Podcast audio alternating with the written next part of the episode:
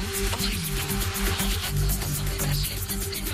C'est un temps estival qui vous attend avec un mercure à 30 degrés cet après-midi à Vienne et Rodonta, en également à Chana et Saint-Robert-Dalbon et il faudra s'habituer, les températures ne baisseront pas de la semaine. C'était la météo sur GIFM, Alex Koda, groupe central auto, avenue du général Leclerc à Vienne.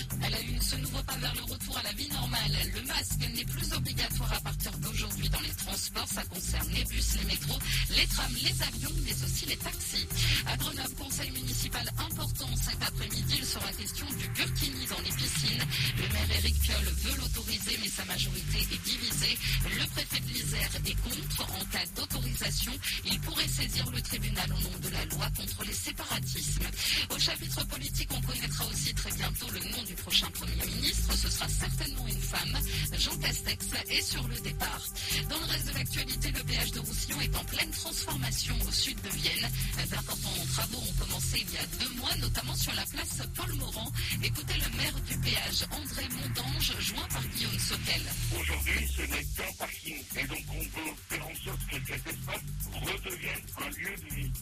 Va végétaliser, on va désimperméabiliser, on va apporter de la fontainerie, du mobilier urbain. Il va y avoir des contraintes pendant les travaux. Mais à la fin de nos travaux, la capacité de stationnement sera exactement la même qu'avant les travaux parce qu'on a prévu justement de redistribuer ces places de stationnement et de créer d'autres parkings qui seront disséminés dans le centre-ville. La fin des travaux sur la place Paul Morand est prévue pour 2023.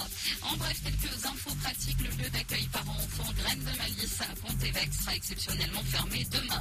Et si votre enfant aime le chant ou la musique, sachez que les inscriptions pour les classes à horaires aménagés sont ouvertes pour l'école Table Ronde à Vienne. Cela concerne les enfants du CE1 au CM2. Les dossiers sont à envoyer jusqu'au 26 mai.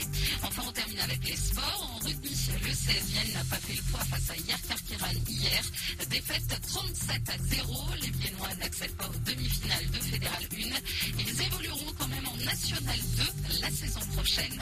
Voilà pour l'essentiel de l'info. Passez une excellente journée, toujours sur Chérie FM à Vienne.